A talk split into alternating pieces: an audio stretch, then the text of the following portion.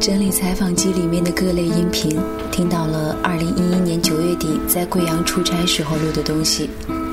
现在唱歌的是一个白天忙碌生意晚上在朋友的咖啡馆唱民谣画画的三十岁上下的男人。那天晚上坐在他的对面听他唱了一首又一首的歌。聊了生活和音乐、理想和现实，感慨市井之间总是有这种不灭的青春。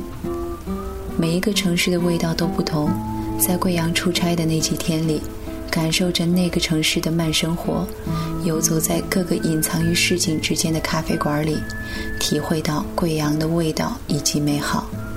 水墨春秋、咖啡、静物以及爱到死的民谣，在我们生活的空间里，这些像赖以生存的氧气一样，让我们知晓人情暖意，不再只是。疲于奔命。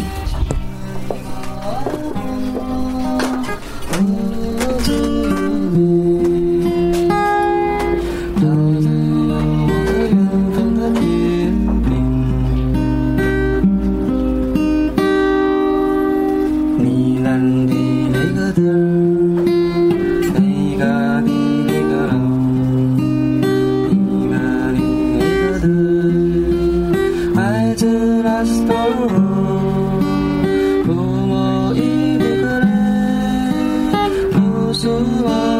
you.